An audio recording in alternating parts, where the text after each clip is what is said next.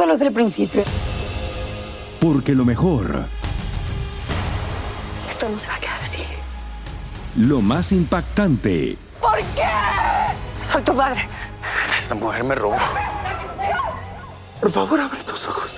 Está por venir en. ¿Entendiste? Tu vida es mi vida. De lunes a viernes a las 8 por Univisión. Y eso sí que amerita un brindis, ¿no crees? Hola, soy Jorge Ramos y a continuación escucharás el podcast del Noticiero Univisión. El programa de noticias de mayor impacto en la comunidad hispana de Estados Unidos. Muy buenas tardes y bienvenidos. Les saluda Marcela Pérez Barros. Jorge Ramos e Ilia Calderón continúan de vacaciones. Comenzamos en México, donde hoy se llevó a cabo la anticipada reunión de alto nivel entre México y Estados Unidos. Este encuentro es considerado otro intento del gobierno de Biden para que el gobierno de López Obrador tome las medidas necesarias para frenar el flujo migratorio en la frontera. Desde la Ciudad de México, Jessica Cermeño nos tiene los pormenores. Mientras la mayor caravana de migrantes de este año continúa caminando en Chiapas hacia la frontera estadounidense, el secretario de Estado, Anthony Blinken, aterrizó en este país para discutir con el presidente mexicano qué hacer para contener el aumento sin precedentes de los que buscan llegar a Estados Unidos como sea. Estamos nosotros ayudando mucho, lo vamos a seguir haciendo. Tanto que esta mañana Andrés Manuel López Obrador hasta descartó que la comitiva estadounidense, en la que se encuentra también el secretario de Seguridad, Alejandro Mayorkas, le pida a México más controles migratorios. No, porque ellos saben muy bien cuáles son nuestras propuestas. Siempre hemos hablado que hay que atender las causas. Mallorcas llegó primero a la reunión en Palacio Nacional, luego Blinken en medio de un fuerte dispositivo de seguridad. Hablamos también de la importancia de la frontera como un lugar, más bien de la relación económica entre los, los dos países. Tenemos un comercio de 860 mil millones de dólares, inversiones muy fuertes. La importancia de reabrir los cruces fronterizos para nosotros es una prioridad. Pero afuera, a unos cuantos metros del encuentro, los que esperan en la calle alguna solución, como Jeremy León y su familia, también tienen propuestas, como hacer un corredor humanitario para ellos. Con un filtro que ya por lo menos te deje, quizás desde la frontera desde de Guatemala, que ya vengas con tu registro, que ya venga todo ya como más, como más planeado, no que pase todo el mundo porque tan solo este año han sido detectados más de 680 mil extranjeros cruzando este país. En un comunicado, la Oficina de Aduanas y Protección Fronteriza de Estados Unidos dijo a Univisión que ese país continúa aplicando las leyes de inmigración y las fronteras no están abiertas. Los migrantes que intentan ingresar sin autorización están sujetos a expulsión, según la autoridad del título 8, aseguran. Pues tan siquiera que nos deja avanzar a nosotros ya que nosotros estamos acá. Un sueño que cada vez está más lejos de la realidad. Ah! Después de dos horas de encuentro, la canciller mexicana aseguró que fue excelente, que además se refrendaron los compromisos de amistad y trabajo mutuo y también aseguró que se va a hacer un grupo donde participarán países de Centro y Sudamérica para darle continuidad a los trabajos para contener esta crisis migratoria. Sin embargo, no aseguró nada de cuáles fueron las peticiones que hizo el gobierno de Estados Unidos para frenar a los migrantes. Regreso contigo, Marcela. Jessica, gracias por ese reporte. Y de México pasamos al medio oeste de los Estados Unidos, donde las tormentas invernales e intensas lluvias amenazan con desatar el caos y retrasar los viajes de miles de personas. El mayor peligro lo constituyen las inundaciones por las fuertes lluvias y la densa neblina. Estas condiciones se dan justamente cuando muchos viajan por aire y carretera debido a las fiestas del fin de año. Peggy Carranza tiene la información desde Hawking en Nueva Jersey. En alerta se encuentran millones de personas en la costa este, donde una densa neblina y fuertes lluvias elevan los riesgos de inundaciones repentinas y poca visibilidad. Vimos que el clima estaba pues con lluvia, eh, bastante nublado y al momento de aterrizar sí se sintió el golpe muy fuerte. Incluso personas que botaron su celular y se les fueron debajo de los asientos. El mal tiempo se debe en parte al avance de la poderosa tormenta invernal que dejó más de un pie de nieve en áreas de Dakota del Sur y Colorado. Las peligrosas condiciones en las carreteras provocaron múltiples accidentes, como este, donde un camión chocó contra una ambulancia en Oregon.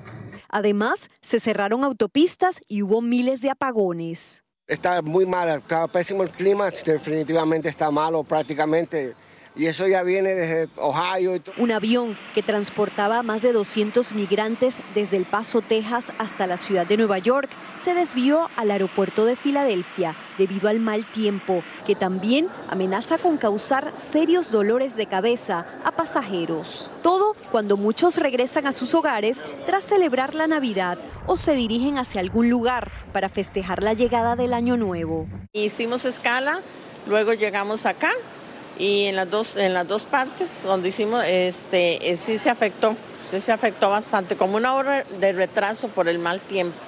Algunos meteorólogos pronostican que la lluvia en Filadelfia, la ciudad de Nueva York y Boston incluso podría durar dos días en un terreno que dicen ya está saturado. En Weehawken, Nueva Jersey, Peggy Carranza, Univisión. Gracias, Peggy. El juez Brian Cogan, quien estuvo a cargo del llamado juicio del siglo contra Joaquín El Chapo Guzmán, denegó la solicitud que presentó Guzmán tratando de anular su juicio. En su solicitud alegó que no tuvo un juicio justo cuando fue extraditado de México y también se quejó de las condiciones carcelarias en las que vive en una prisión de máxima seguridad en Colorado, donde cumple cadena perpetua.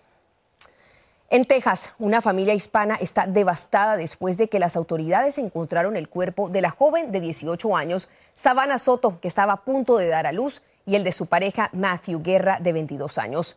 Tras días de intensa búsqueda, los dos fueron encontrados sin vida y en medio del dolor, la familia de la joven recuerda el carácter violento de su pareja, pero también se valoran otras posibilidades. Desde Houston, Lidia Terraza habló en exclusiva con la madre de la joven.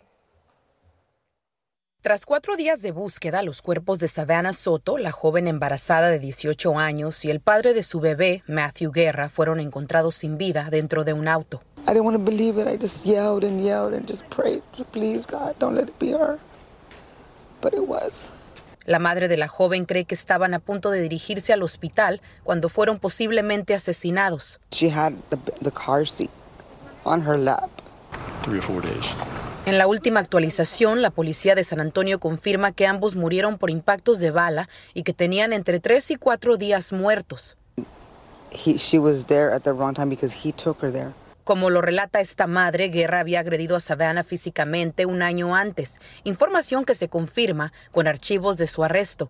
Peter several times, but only one time that he's gotten caught. We caught the authorities. She wasn't even supposed to be with him y en septiembre de este año fue arrestado por posesión ilegal de un arma de fuego.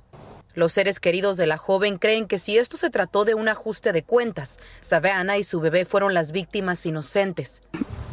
Una muchacha bien alegre, llena de vida, la hacía a todos reír, era el center the party, ¿no? Ahora la familia de la joven solo pide una cosa. Justice. I just want to know who did this to my daughter.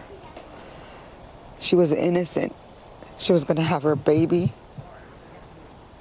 She's waiting to be a mommy. She didn't do nobody no harm.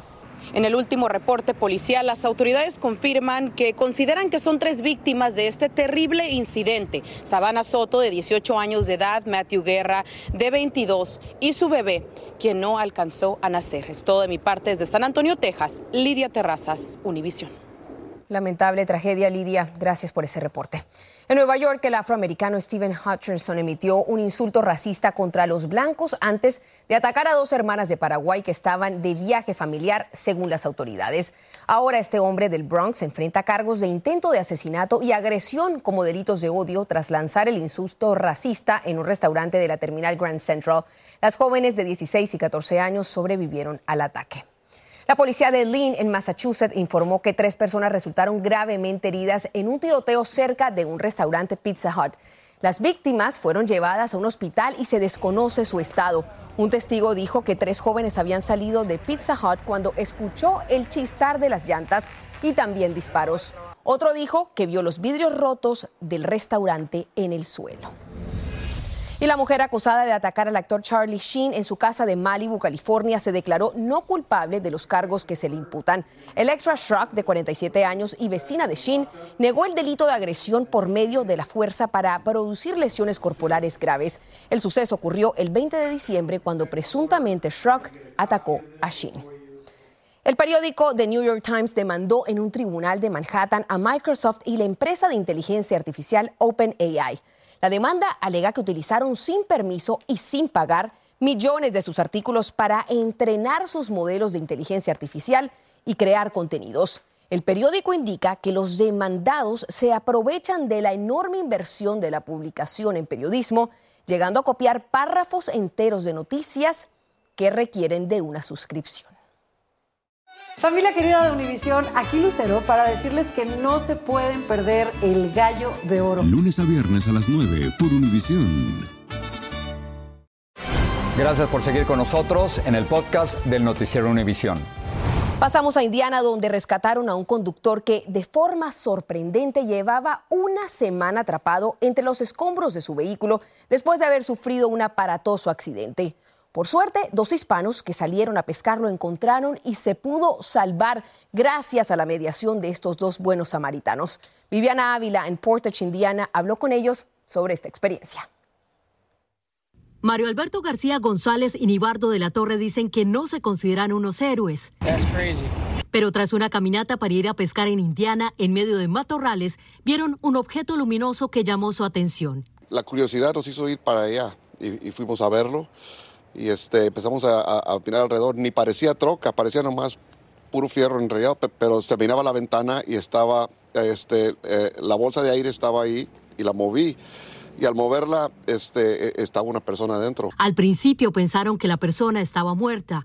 Y la quise tocar en el hombro y se volteó y donde se volteó me di cuenta que pues está viva esta persona aquí y estaba muy agradecida de que, los, de que lo encontramos. Nibardo fue quien hizo la llamada al servicio de emergencias 911. Algo de nervios sí, sí, porque uno no se imagina ah, encontrarse algo así y menos abajo de un puente. Equipos de emergencia con maquinaria pesada en un operativo que tomó horas para realizarse rescataron a Matt Roms de 27 años de edad su camioneta pickup quedó en un arroyo debajo de este puente en inmediaciones de Portage, Indiana, tras un accidente. Estaba bien prensado ahí y este dice que no sentía ni los extremos del cuerpo ni la mano mala. La víctima del accidente fue aerotransportada a un hospital con heridas graves.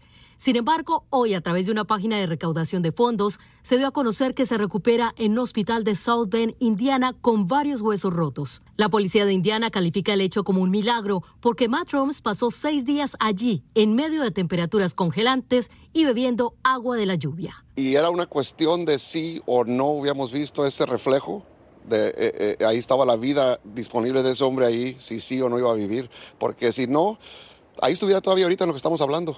Y tanto Mario García como Nibardo de la Torre han estado pendientes de la recuperación de Matt y planean pronto visitarlo. En Portage, Indiana, Viviana Ávila, Univision. Definitivamente una afortunada coincidencia. Viviana, gracias por el reporte. Y tenemos una importante alerta al consumidor, así que es momento de revisar su refrigerador.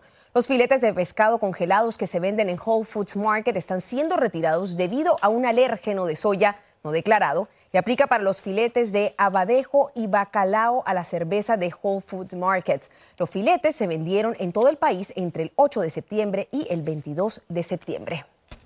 Y con 700 millones de dólares, esta noche se juega el noveno premio más grande de la historia del Powerball. Miles de estadounidenses están ansiosos de conocer los resultados y saber si su suerte cambiará para este 2024. La posibilidad de acertar a los números son de una entre 292 millones. ¿Qué le parece? Mucha atención a aquellos que residen en California. A partir de enero, todos los que reúnen los requisitos tienen derecho a recibir el Medical, la versión californiana del programa federal Medicaid. Y esto incluye no solo a los ciudadanos o residentes legales, sino también a los indocumentados. Dulce Castellanos está en Los Ángeles y nos explica. La corto con el a Jorge Valdivia le cancelaron una cirugía de los ojos durante la pandemia y en estos años ha batallado con su vista por falta de un seguro médico. Tengo miedo de andar manejando, no crean. y a veces en los trabajos me dificulta un poco porque sudo mucho y me lastima la vista. A sus 46 años ahora podrá acceder a un plan de salud por medio de la expansión del Medical, que otorgará cobertura médica para personas de 26 a 49 años de edad, de bajos ingresos y sin documentos legales. De los 30 a los 40 años es cuando es el comienzo casi siempre de todas estas enfermedades crónicas. Es cuando el médico tiene que actuar y tiene que empezar a descubrir este grupo de pacientes para imponer tratamiento. A partir del primero de enero se estima que más de 700 mil personas en California podrían obtener atención médica completa por primera vez, que les da acceso a cuidado preventivo y tratamientos para condiciones crónicas. Pero primero se debe correr la voz sobre el programa y grupos médicos como Altamed intentan llevar la información a la comunidad y desmentir temores sobre alguna implicación migratoria. Es un proceso muy largo, pero es un proceso estatal y no tiene nada que ver con la carga pública federal.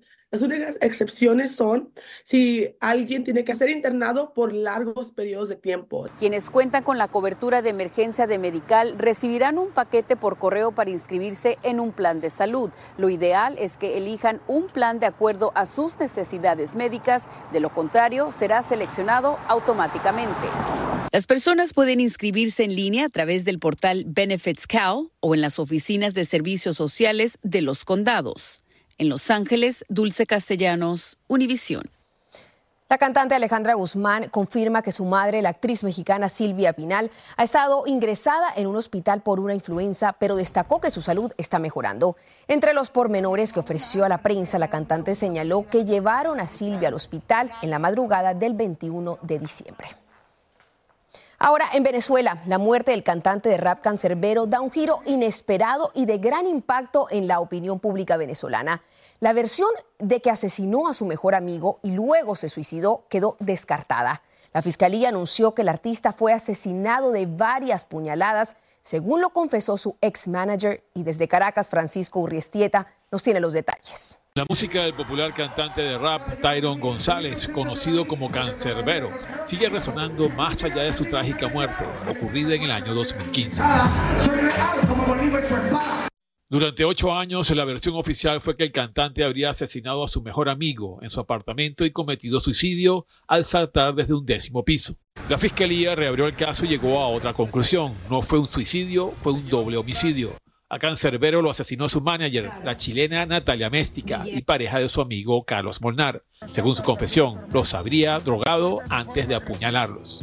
Su hermano Guillermo Améstica fue en su ayuda después de los asesinatos. Modificó la escena del crimen junto con tres funcionarios policiales.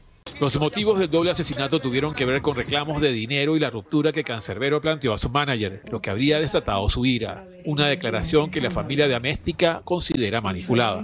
Diez funcionarios vinculados al caso fueron acusados, seis de ellos ya fueron detenidos. La tragedia terminó con la prometedora carrera musical de Cancerbero que ya trascendía fronteras. Ocho años después sigue recogiendo reconocimiento, la revista Rolling Stone le nombra como el mayor exponente del rap en español. En Caracas, Venezuela, Francisco Urreistieta, Univision.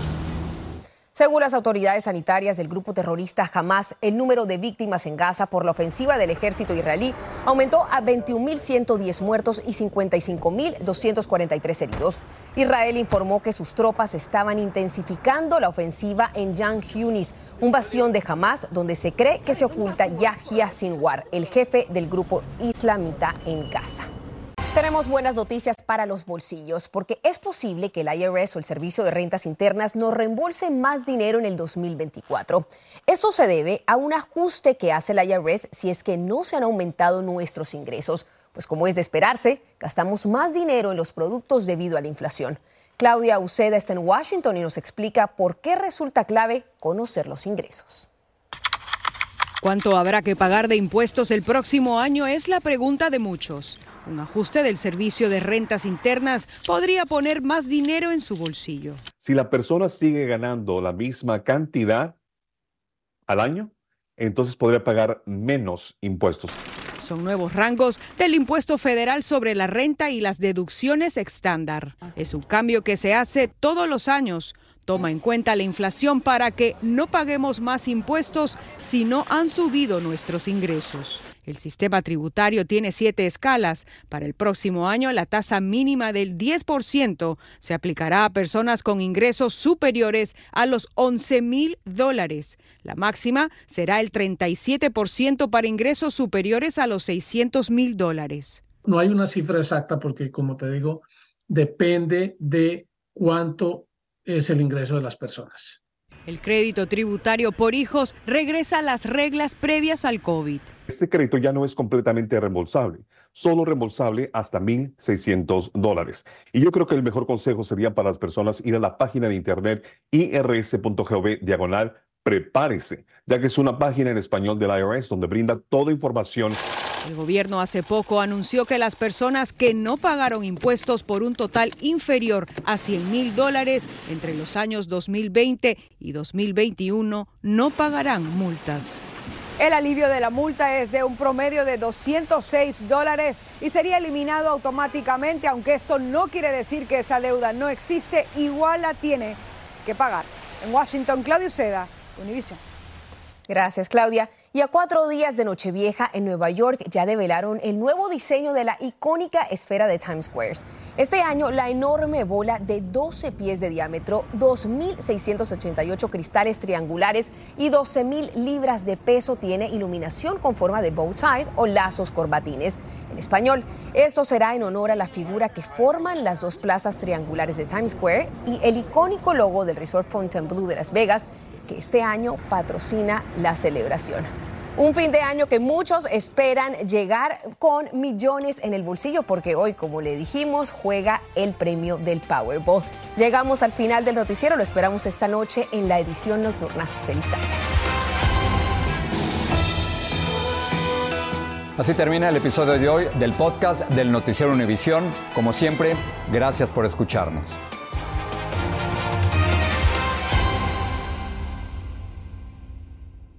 Solo es el principio. Porque lo mejor. Esto no se va a quedar así. Lo más impactante. ¿Por qué? Soy tu padre. Esta mujer me robó. Por favor, abre tus ojos. Está por venir en. ¡Pablo! ¿Entendiste? Tu vida es mi vida.